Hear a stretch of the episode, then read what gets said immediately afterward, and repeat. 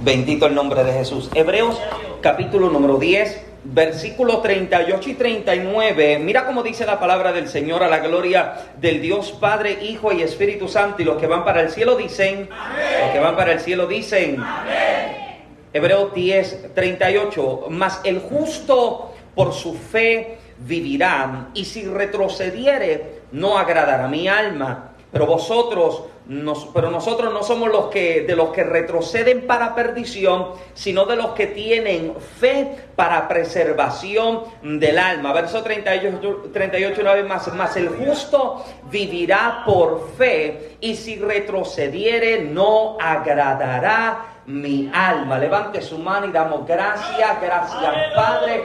En esta noche bendice cada vida, bendice cada corazón. Habla Señor, nuestra copa está boca arriba. Queremos escucharte, queremos Padre amado ser capacitados en tu presencia y que tu palabra Dios tenga causa y efecto en la vida de cada oyente en esta noche. En el nombre de Jesucristo, alguien que grita un fuerte amén. Amén. Puede tomar ahí su lugar si puede. Esto está cómodo aquí, esto está bueno. Aleluya. Yo me traje una, pero la mía es más pequeña y más, más bajita que esta. Eh, mientras eh, leía y estudiaba en estos últimos dos días, eh, comencé a rebuscar en, las notas viejas, notas antiguas que tenía de estudios, de, de mensajes y me encontré como una anécdota que hace siete años, específicamente en el 2013, eh, había leído y la había compartido. Hace muchísimo que no la, no, la compartía, no la escuchaba, por la que tuve que volverla a releer para, para poderla eh, conocer un poquito más. Eh, pero se relata, se relata la historia de este hombre que, escuchando en la radio, estaban haciendo un sorteo para, para una semana en crucero. Imagínense, una semana en crucero y el hombre está escuchando la radio, está escuchando cierta programación, cuando el programador anuncia em, de que hay cierto sorteo, deberían eh, participar de cierta forma, no sé si es llamando, pero de alguna forma, eh, para poder ser parte del sorteo debían eh, llenar cierta información. Y dice que como a la semana del hombre haber entrado en dicho sorteo, recibe en su casa una carta, recibe correspondencia em, de dicho programa radial felicitándole porque se acababa de ganar una semana de crucero. Imagínense, uno brinca, da marometa, se estrella y uno emocionado, una semana de crucero y el hombre bien emocionado comienza a preparar sus cosas, prepara su maleta con su ropa, prepara su maleta con todas las cosas que necesitaba hasta llegar al puerto donde abordaría el crucero. El hombre está asombrado porque cuando llega delante de aquel enorme bote se da cuenta de que hay miles de personas que están abordando, se da cuenta de que hay cajones y vagones de comida que están subiendo, hay lujo salud, hay salud, hay, lujo por todas partes, en todo es comida, todo es lujo, todo parece hablar de dinero. Y mientras el hombre va entrando, mientras va paseándose por el crucero, el crucero ya mismo, el hombre se está dando cuenta que mientras va entrando, se da cuenta de que hay restaurantes de todas las comidas que él puede imaginarse. Hay comida italiana, hay comida china, hay comida hondureña, mexicana, boricua, dominicana. ¿Alguien me sigue? Eh, todo el crucero está lleno con todo tipo de comida, hay joyerías por todas partes. Mientras el hombre va caminando por el crucero, arrastrando su maleta, entra al ascensor, sube al piso donde le tocaba estar su habitación, parándose frente a su puerta, se da cuenta de la numeración que tiene la puerta, abriendo la puerta de su habitación, entra para encontrarse con que le acababan de hospedar en una de las mejores habitaciones del crucero. Entrando en su habitación, cerrando la puerta atrás de sí, se encerró en aquel lugar. El primer día el hombre solamente abrió la ventana de su habitación para mirar a la parte de afuera, a la parte exterior del crucero y darse cuenta de que había gente surfeando en las piscinas, hay gente que está escalando la, piedra, hay gente que está comiendo hamburgues, chitos, están comiendo de todo mientras el hombre está encerrado en su habitación. Cierra su ventana, abre su maleta y cuando la abre tenía la maleta llena de pan, la maleta llena de pan. Y mientras el hombre está en su habitación abriendo su maleta, toma el pedazo de pan y dice, estoy de crucero, pero qué bueno que, que todavía tengo pan. Y el hombre comenzó a comerse su pan poco a poco y pasó la primera noche, el primer día encerrado en su habitación. Segundo día despertó y mirando por el boquetito de las puertas y el pasillo se da cuenta de que hay personas que pasan de lado a lado por los pasillos del crucero. La gente anda gritando, celebrando, hablando acerca de lo que habían hecho durante el crucero. Pero mientras el hombre está en su habitación, lo único que está diciendo, estoy de crucero, quisiera, quisiera estar en el restaurante, quisiera ir allá al buffet y comer todo lo que pueda, quisiera escalar en la piedra y en la montaña aquella, pero qué bueno que por lo menos tengo mi habitación y por lo menos tengo un poco de pan. En la habitación pasó su primer día comiendo un poco de pan, pasó el segundo, tercer, cuarto, quinto, sexto día y el hombre todavía permanece dentro de su habitación comiendo pan. Mientras que el hombre está encerrado en su habitación, el capitán de la embarcación se está preguntando, pero ¿dónde está el hombre que se ganó el crucero? ¿Dónde está el hombre que se ganó su estadía, su pasadía de siete días en el crucero? El hombre se acaba de ganar el mayor de los, de los, de los premios y están mirando en las cámaras a ver si logran localizarlo en alguna parte. Y uno de los empleados dice, eh, señor capitán, es que el hombre está en su habitación. ¿Pero cómo que el hombre está en su habitación? Sí, el hombre está todavía encerrado en su habitación. Desde que llegó, el hombre entró en su habitación y no ha salido de aquel lugar. El capitán preocupado, pensando de que a lo mejor el hombre se murió, a lo mejor tuvo un infarto, a lo mejor le bajó la presión o el azúcar y va corriendo, llega con todo su equipo de trabajo y tocando a la puerta de la habitación de este hombre, el hombre abre la puerta medio temblusco, imagínate una semana comiendo solamente pan, el hombre temblusco, parece medio anémico de momento. Y el capitán lo mira preocupado y le dice, pero hombre, ¿qué te pasa? ¿Por qué, tú no has salido a disfrutar del crucero? ¿Por qué tú no has salido a comer en los restaurantes y a, a disgustar de lo que hay en el buffet y de la hamburguesa y de todos los tipos de comidas de los diferentes países? Eh, eh, ¿Por qué tú no has salido? Y el hombre así medio avergonzado, medio asustado, bajando su rostro así medio tembloroso, porque imagínate, llevaba una semana solamente comiendo pan y dice, es que pues eh, estoy contento de que tengo una semana de hospedaje en el crucero, pero es que es que yo no tengo dinero para entrar en el restaurante y comer, es que yo, yo, no tengo dinero para entrar al buffet y comer, es que yo no tengo dinero para meterme en la piscina. Y el capitán lo mira y comienza a reírse, le dice, pero muchacho, si, si es que en tu boleto todo está incluido. El hombre, el hombre ha pasado toda la semana encerrado en la habitación del crucero solamente comiendo pan porque desconocía los privilegios de aquello que se le había otorgado. Y usted debe entender lo siguiente, que el desconocimiento de lo recibido nos puede llevar a desaprovechar los beneficios de aquello que se nos ha sido otorgado. Debes entender que como iglesia, como creyentes, como aquellos que han creído y han recibido a Jesucristo en su corazón, deben entender lo siguiente, que con la salvación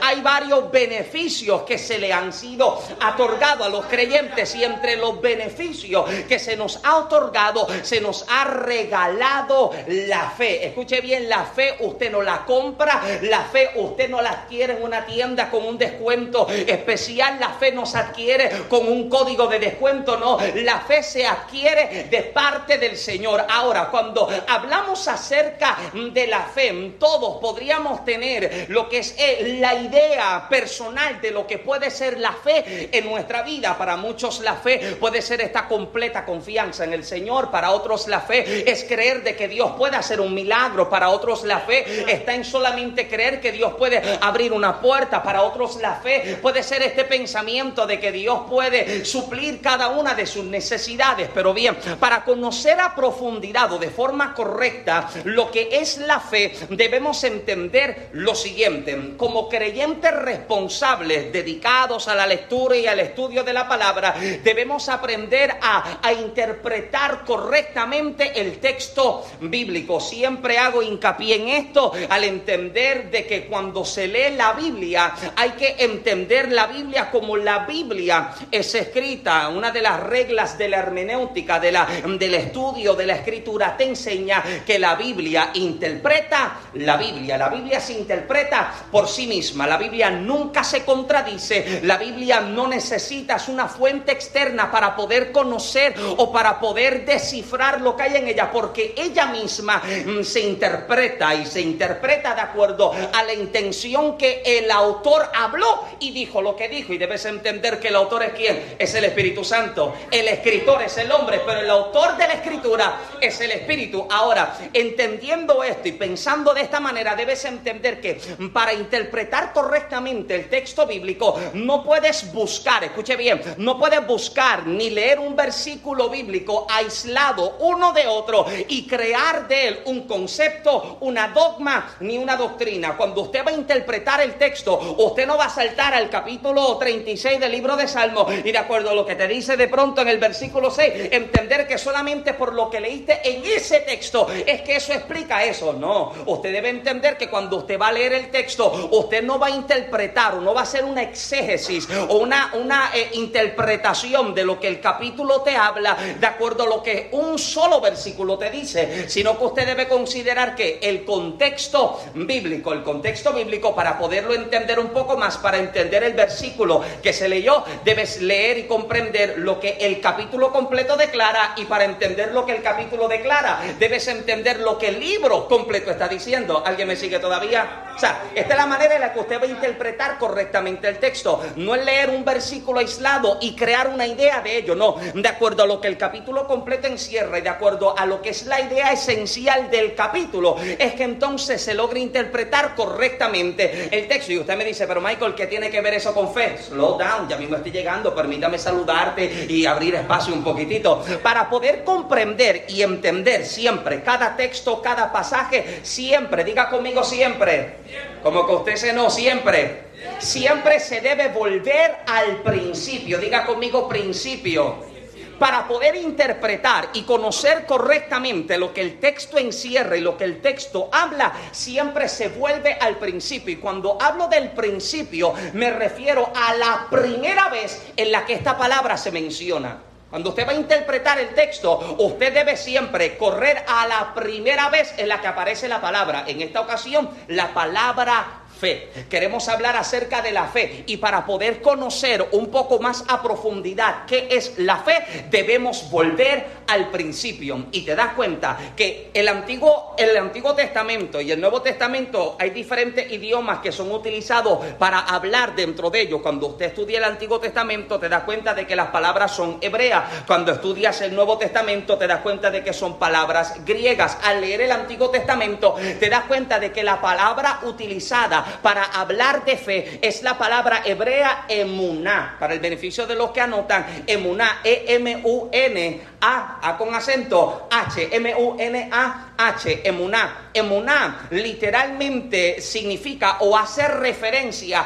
a firmeza y confianza. Escuche bien, la primera vez que se menciona la palabra fe es utilizada dentro de la palabra hebrea emuná. Ahora, habla o se define como la fuerza con la que nos agarramos o sujetamos de alguien o de algo. Mira cómo se define emuná en el hebreo, la manera o la fuerza con la que agarramos y sujetamos a alguien o a algo. Y la primera vez que esta palabra emuná habla o se presenta en la Biblia es en el capítulo 17, versículo número 12 del libro de Éxodo. Mira, vamos a leer lo que nos está diciendo el libro de Éxodo. El libro de Éxodo, capítulo número 17, versículo número 12. Mira lo que está diciendo. Y las manos de Moisés se cansaban, por lo que tomaron una piedra y la pusieron debajo de él y se sentó sobre ella. Y Aarón y Ur sostenían sus manos el uno de un lado y el otro de otro. Así hubo en sus manos, mira la palabra que utiliza, firmeza, hasta que se puso el sol. En el texto hebreo, en esta ocasión, la palabra que se utiliza para hablar de firmeza es la misma palabra que se utiliza en hebreo emuná, para hablar de fe. Mira lo que el escritor y lo que el autor intenta hacerte comprender en el texto. Nos está haciendo entender que la, con la firmeza con la que eh, Moisés sostenía su mano arriba es la misma manera en la que nuestra fe se manifiesta. ¿De qué forma? Te das cuenta de que Moisés tiene su mano arriba, firme, hasta que los amalecitas son vencidos. Te das cuenta de la firmeza con la que persiste y prevalece Ahora, la fe que se nos ha sido confiada es una para darnos firmeza. Diga conmigo firmeza para darnos seguridad y para darnos estabilidad. La fe nos hace permanecer firmes, nos hace resistir, nos hace persistir y nos hace mantenernos firmes. Ahora bien, para poder comprender emunar, la misma palabra hebrea que se utiliza para hablar de fe, hay que ir entonces un poco más profundo. Escuche bien, cada vez que usted lee y cada vez que usted estudia, nunca se quede en la superficie del texto.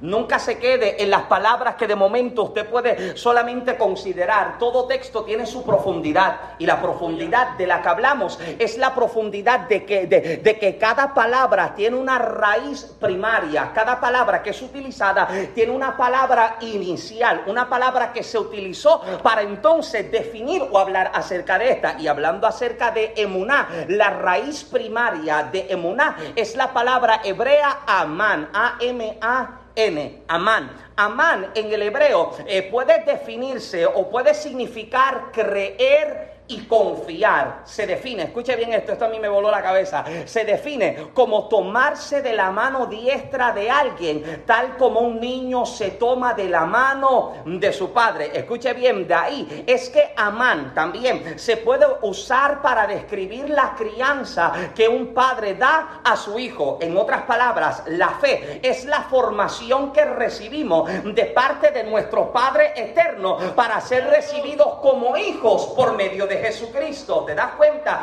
de que la primera vez en que esta palabra hebrea, amán, es utilizada, es utilizada y presentada en el capítulo 15 del libro de Génesis. Vamos un poco más profundo. Capítulo 15 del libro de Génesis, versículo número 6, dice, y creyó a Jehová, refiriéndose a Abraham, y le fue contado por justicia.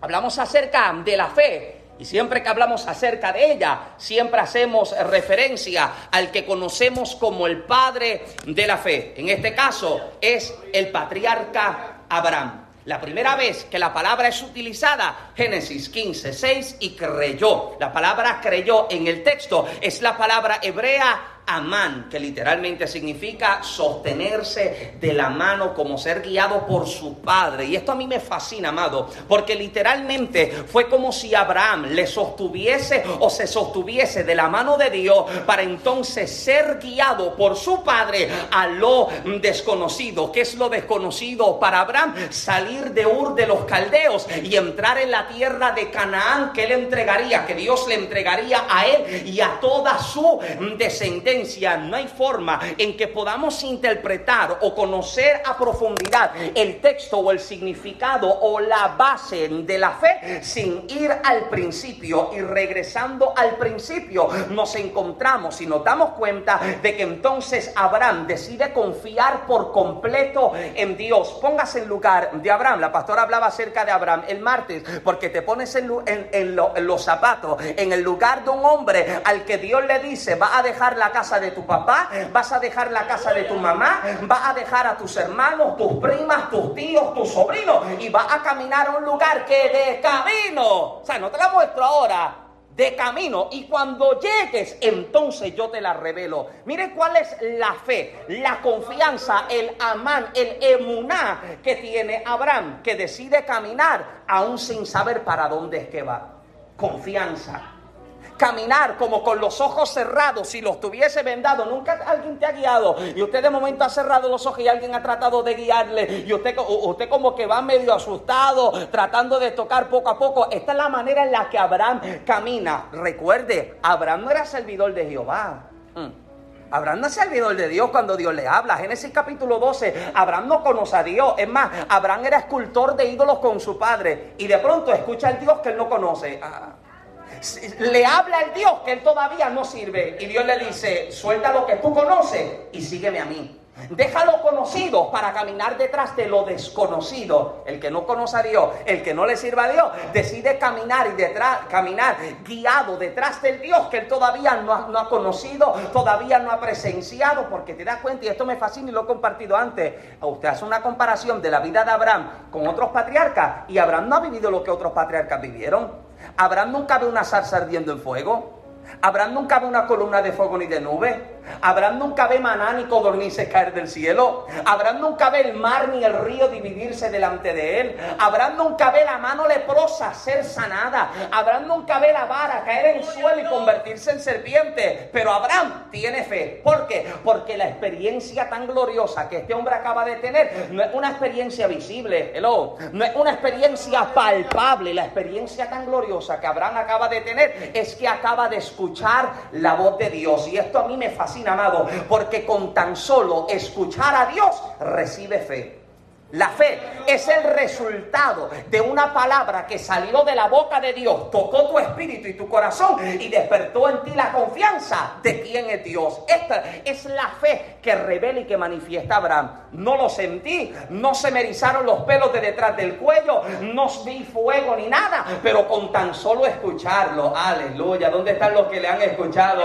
Aquellos que saben que con tan solo entender que Él habla una vez y una vez que Él habla a ti te hace entender que de Él es el poder. Y Abraham entonces decide caminar. Para entender con mayor profundidad el texto, debemos mirar, como dije anteriormente, su contexto. Esto muestra a un hombre que en su, que, en su desesperación cuestiona a Dios. Capítulo 15. Abraham está desesperado porque Abraham está avanzado de edad. Su esposa es estéril. Y Abraham le está diciendo, Dios, yo no quiero que el heredero sea un siervo. Yo no quiero que el heredero en mi casa sea uno de mis empleados. Dios, ¿qué tú vas a hacer? Y mira lo que Dios le dice, sal y cuenta las estrellas. Y mira, ¿sabe qué me fascina del texto? Que Abraham sale, mira el cielo y Dios le dice, si las puedes contar, la pastora lo mencionó el martes, si puedes contar, así será tu descendencia. Para saber qué me fascina más del texto, que cuando mira versículos más adelante, cuando Abraham hace un sacrificio, te das cuenta que el texto dice, y entonces descendió el sol. ¿Sabes qué me fascina de esto? Que cuando Dios le dice a Abraham, sal y cuenta las estrellas, no era de noche, era de día. Se me fueron. Mm.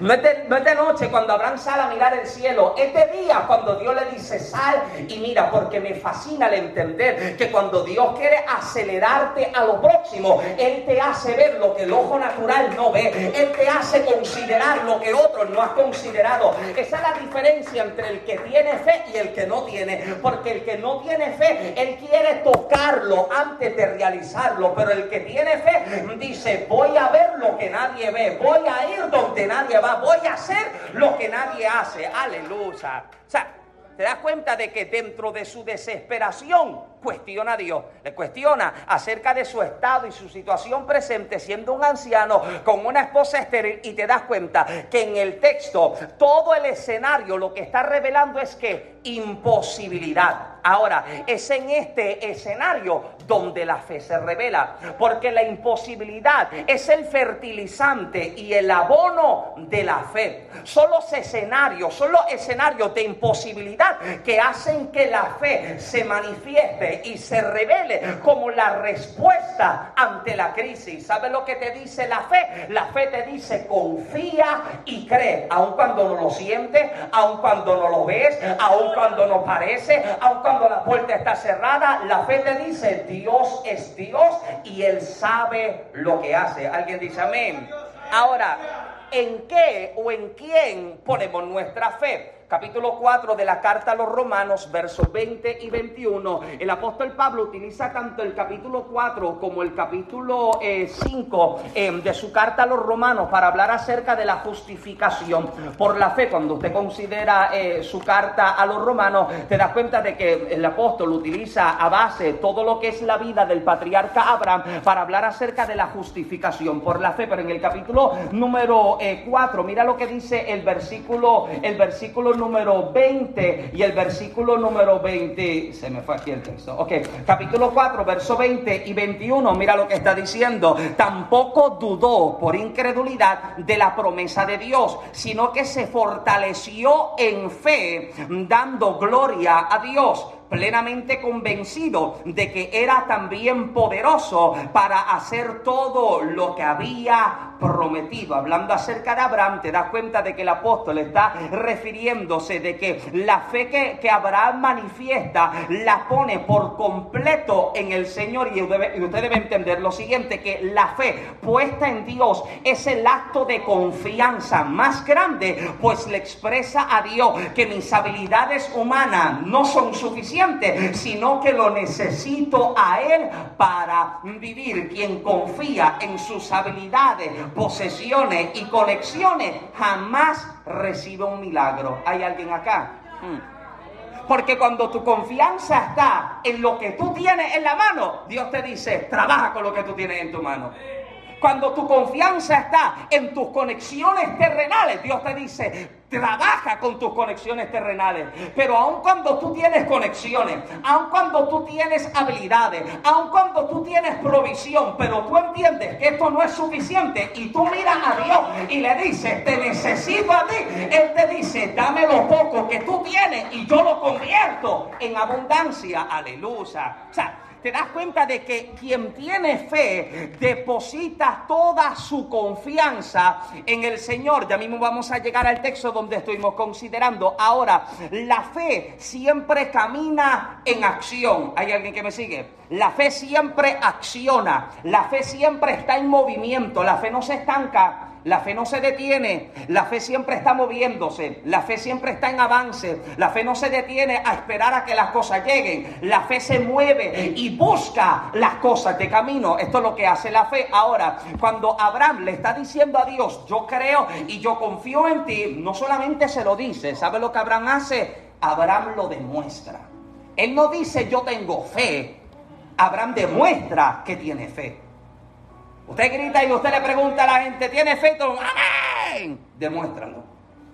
Ahora, debes entender que para eh, aplicar o conocer lo que es esta referencia o esta idea y concepto, no se puede utilizar el verso que Santiago declara en el capítulo 2, verso 17 de su carta. Usted lo conoce, que la fe sin obra no se aplica el texto, porque cuando miras el contexto de su texto, te das cuenta de que la fe de la que Santiago está hablando no es una fe de creer en algo, es la fe de la confianza en el Señor, de la fe de la confianza en Jesucristo como Salvador. Escucha de pronto a la gente que dice, no, la fe sin obra es muerta, no aplica el texto, porque mira su contexto y Santiago no está hablando acerca de una fe para creer, está hablando acerca de una fe de confiar en Cristo como Salvador. ¿Alguien me sigue? Por eso es que dije, no puedes buscar versos simultáneos o aislados para, para tratar de crear un concepto. Debes conocer el contexto de su texto completo para entonces interpretar correctamente lo que hace. Ahora, ¿cómo acciona la fe? Mire la manera en la que Abraham acciona su fe. Número uno, agradece. Mira lo que, capítulo 15 estamos todavía, ya mismo llegamos acá, capítulo 15 de Génesis, ¿cómo es que la fe de Abraham acciona? Dios le está diciendo, te voy a bendecir, te voy a hacer padre de multitudes. ¿Y sabes cuál es la acción de Abraham? Levanta un altar y hace sacrificio. Esta es la fe en acción del patriarca. ¿Por qué? Porque el patriarca puede vivir dependiendo de su propia fuerza. Yo tengo casi 100 años, pero estoy fuerte. Pero sus habilidades no le van a dar lo que él necesita lo que le va a dar lo que necesita es su confianza en el Señor. ¿Hay alguien acá? Ahora, la fe en acción de Abraham es que Abraham entonces decide entregar un sacrificio. Escuche bien, la fe agradece y adora por aquello en lo que cree, aunque todavía no ha visto. La fe celebra como si ya lo tuviese. Escuche bien, la fe no dice, mi milagro viene. Hmm. La fe no dice la puerta se va a abrir, no. La fe no dice algo va a suceder. ¿Sabe lo que la fe dice? La fe dice lo tengo. Porque la fe no cree en algo futurístico. La fe cree en algo que ya está. La fe mira la situación actual y dice, es verdad, tengo dolencia en mi cuerpo, pero yo creo que mi milagro no viene. Mi milagro lo tengo. ¿Cómo es que yo puedo declarar y entender que ya yo lo tengo? Porque entiendo lo que Isaías establece, que en la cruz del Calvario, Jesús que venció mis pecados, venció la muerte, venció mis enfermedades, venció mis dolencias. Por lo tanto, la fe basado en lo que Cristo hizo, entiende, mi milagro lo tengo ya, la liberación, la liberación la tengo ya, la puerta está abierta ya, la provisión la tengo ya. No es que viene, es que lo tengo. Hay alguien que lo cree. O sea, está la gente que está esperando, algo viene. No, no es que viene, usted ya lo tiene. Ya dentro de ti se te ha sido entregado. Aleluya. Esto me fascina, amado, porque la fe, vuelvo y repito, no va a esperar a que algo llegue. La fe cree que ya está. Y mira lo que me fascina acerca de esto, porque cuando usted mira el libro de Génesis, note, Dios siempre va a poner en ti todo lo que tú necesitas para la próxima etapa. O sea, no es que de camino Dios te lo añade, es que desde tu formación y tu creación ya te lo entregó. Escuche bien, el libro de Génesis declara que cuando Dios planta a Abraham en el huerto, Abraham está solo. Dios le ha dicho juzgar sobre la tierra, ponle nombre a los animales, pero dentro del huerto, ¿qué se da cuenta Dios del hombre? Que no pone que el hombre esté solo. ¿Y qué hace Dios con Abraham? Lo pone a dormir, a, perdón, Adán, lo pone a dormir. Y cuando Adán cae dormido, ¿qué hace Dios? Quita la costilla que estaba donde? Dentro de él la costilla que estaba dentro de él, Dios la sacó y creó con ella qué? Creó la mujer. Te das cuenta que la, costilla no, era algo externo, hello. No fue que de momento Dios creó la costilla y después creó a Eva, no. Es que la costilla ya estaba dentro del hombre. Dios la sacó y la reveló. Dios deposita en ti todo lo que tú necesitas para mañana. Es que hay gente que sigue esperando y sigue orando. No, yo quiero que Dios me lo dé, yo quiero que Dios me lo entregue. No, es que ya te lo dio, es que ya te lo entregó, es que ya tú lo tienes. ¿Sabes lo que tienes que hacer? Tienes que activar lo que se te ha sido dado. Se te ha dado la fe, se te ha dado la confianza. Ahora, el detalle está en que no todo el mundo tiene la fe del mismo tamaño. Hello. Mm. Porque la fe aumenta de acuerdo a cómo usted la ejercita. ¿Alguien está conmigo todavía? ¿Cómo usted la ejercita? Usted la, ejercita sencillamente accionando, caminando, actuando en fe. ¿Qué hace la fe? La fe hace que un niño en los evangelios se dé cuenta de que hay una multitud de casi 15 mil personas, contando mujeres y niños. Los textos, los evangelios solamente hablan acerca de 5 mil hombres, sin contar mujeres y niños. Los exegetas ven aproximadamente 15 mil, de 13 a 15 mil personas. ¿Cuál es la fe del niño? El niño trae cinco panes y dos peces y los entrega en la mano de Jesús. Jesús toma lo poco que el niño entregó, da gracias, lo reparte y todo el mundo come. ¿Qué es lo que hace la fe? ¿Cómo es que la fe La fe acciona de la forma en que la mujer, la viuda en Sarepta de Sidón, toma lo último que le queda, le prepara de comer al profeta y le entrega. ¿Y qué hace Dios con ella? Le entrega provisión de tal forma en que no vuelve a tener hambre jamás. ¿Qué es lo que hace la fe? La fe hace que Abraham salga de lo conocido para entrar a una tierra desconocida caminando detrás de un Dios desconocido. Hay alguien conmigo. Es la fe que siempre está accionando, la fe que siempre se mueve, la fe que siempre está en avance. Ahora, hay quienes, escuchen bien y quizás esto suena un poco crudo, pero usted, usted me ama. Amén, gracias por su amor y su entusiasmo. Hay quienes aún no han recibido lo que Dios les habló porque no han entregado lo que Él les pidió.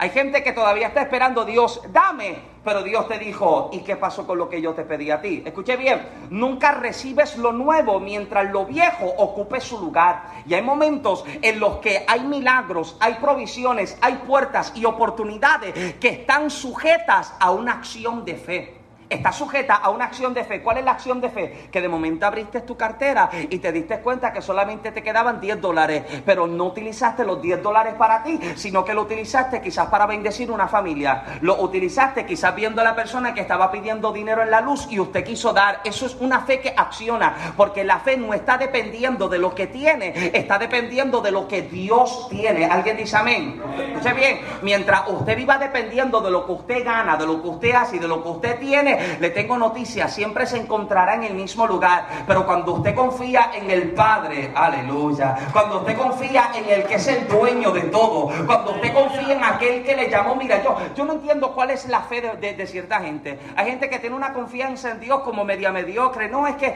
pues que yo no me atrevo a pedirle a Dios, pero tú no eres su hijo. Se me fue alguien. Tú no eres hijo. ¿Cuántos son padres? Yo no soy padre todavía, pero todos somos hijos. Y, uno cuando se antoja, ay mami, dale por favor, mami, please. Llega a ser el hermano de Génesis, dale mami, dale por favor, dale mami, Génesis.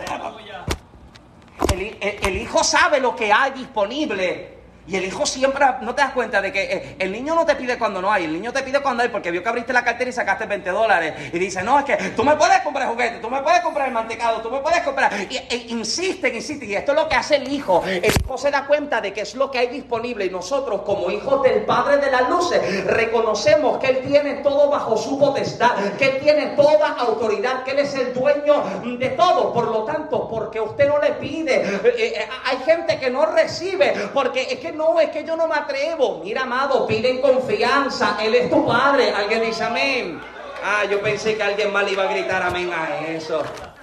Ahora, ahora, Mirando el texto que hemos considerado, porque usted quiere que ya yo vaya avanzando, mirando el texto que hemos considerado, leímos en la carta a los hebreos y te das cuenta que la referencia que el escritor, que algunos pueden pensar de que puede ser el apóstol Pablo el que escribe la carta a los hebreos por su forma de hablar, su forma de, eh, interactuar o de expresarse de cierta forma, te das cuenta de que en el capítulo 10, verso 38 de la carta a los hebreos, el texto dice más, el justo por fe vivirá. Hace referencia a lo que el profeta Habacuc está declarando. Habacuc declara lo siguiente, capítulo 2, versículo 4. Mira cómo Habacuc lo dice. El escritor a los hebreos dice más, el justo vivirá por fe. Pero mira la referencia a la que está hablando y mira lo que Habacuc está diciendo. Habacuc 2.4. Más el justo porque por su fe el escritor a los hebreos está diciendo, el justo vivirá por fe, pero el profeta Habacuc es más, eh,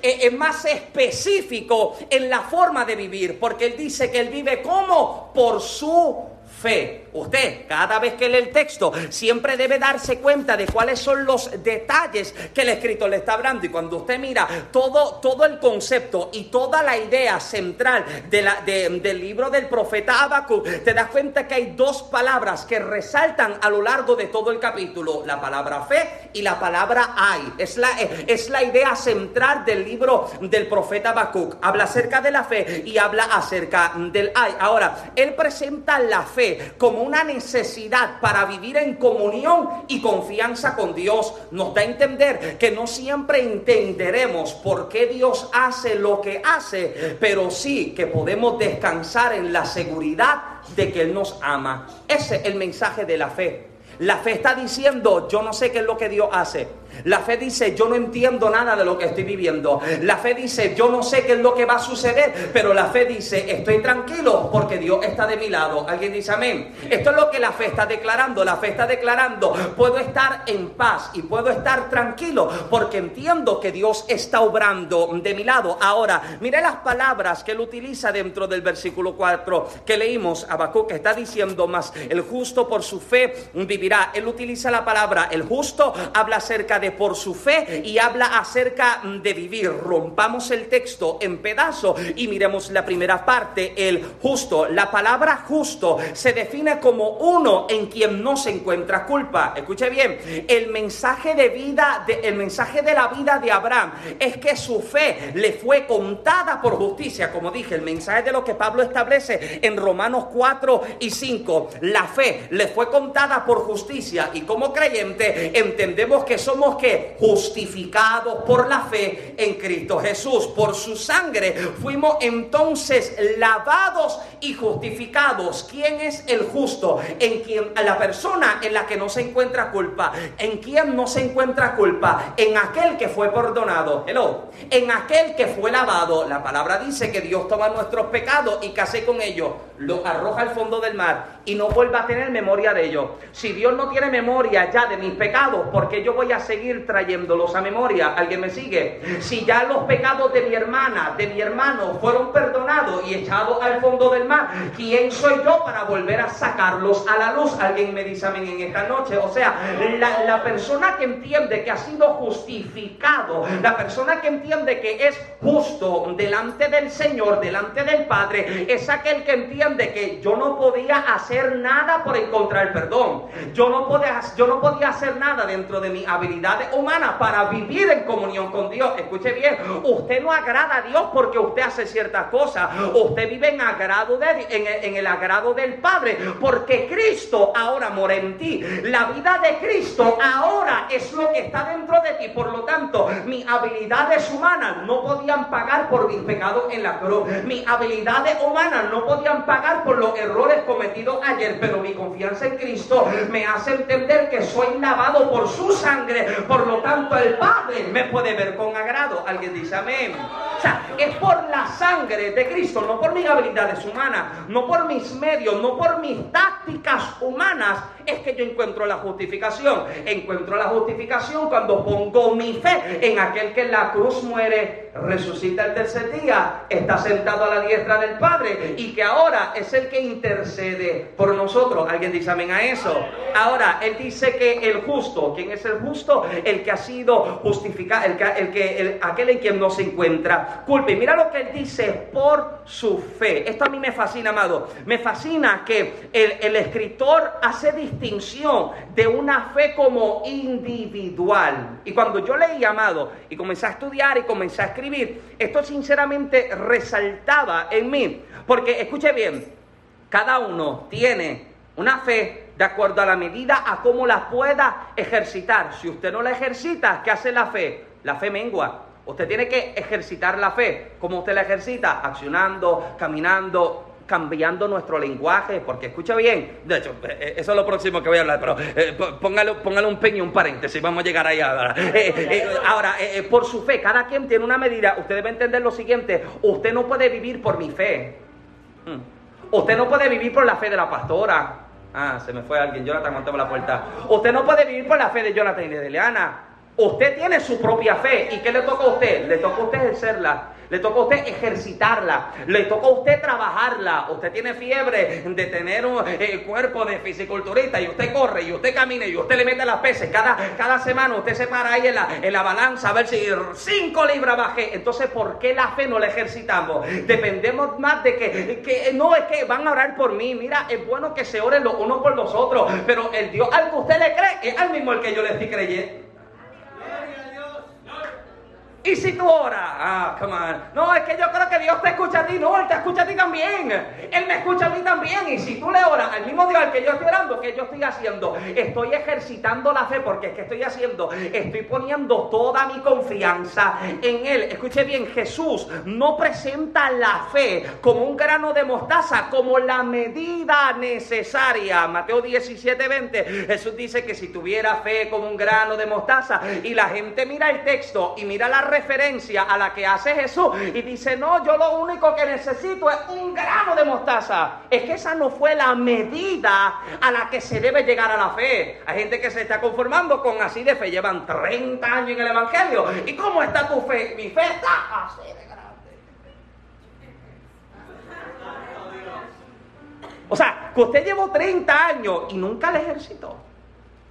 Llevaba 20 años y nunca la accionaste. Llevaba 5 meses y nunca la trabajaste. Jesús no presenta la medida del grano de mostaza como la medida límite. No, Él está pidiendo que usted la fe la lleve en aumento, que usted siga confiando. Si una fe del tamaño de un grano de mostaza le puede decir al monte que se echa a la profundidad del mar, imagínate lo que puede hacer la fe del tamaño del banco, del tamaño de... ¿Hay alguien que me sigue todavía? No, es que yo lo único que tengo así porque es lo que necesito. No, haz que tu fe crezca, haz que tu fe aumente, ejercítala y confía completamente en el Señor. Tres palabras se le establece. El justo por su fe y mira cómo termina. vivirá, vivirá. Tu forma de vivir será el resultado de tu confianza y de tu fe. Y escuche bien, hay gente que vive de acuerdo a lo que habla.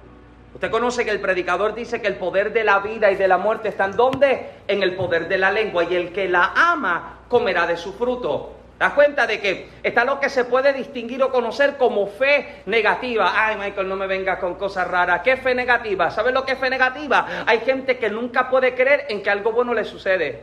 ¿Qué te dice la fe negativa? ¿Sabes lo que te dice la fe negativa? Que se abrió el altar, se abrió el llamado al altar. ¿Quién quiere el milagro? ¿Cuántos corren al altar? ¿Sabes lo que te dice esta fe negativa? No pases porque, ¿y si, y si no, y, si no te sucede nada?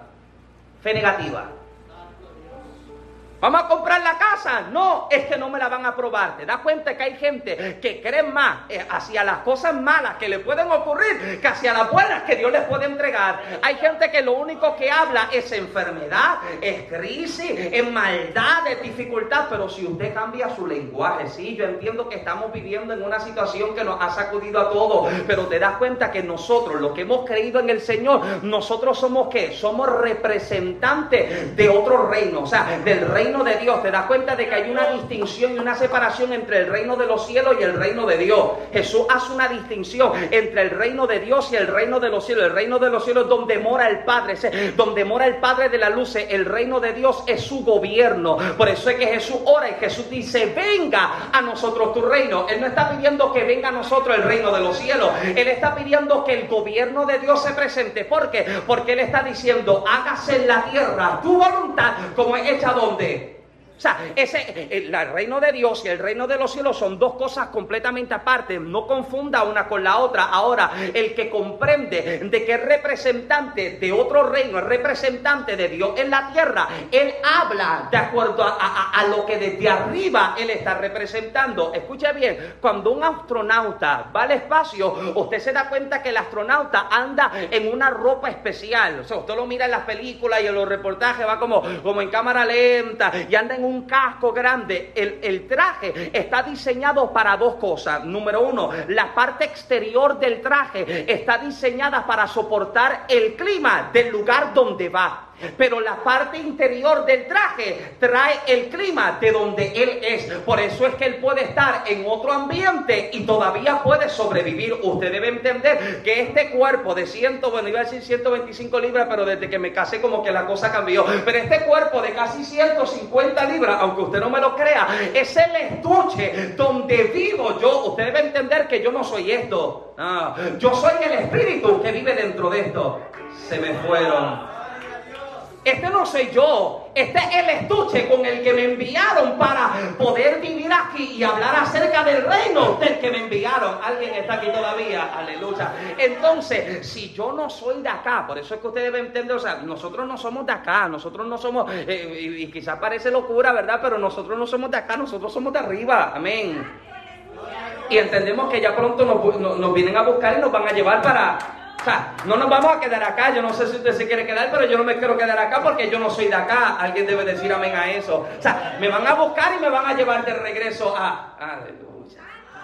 Ahora, mientras estoy acá, mientras estoy acá, yo no me voy a acomodar al sistema de este mundo.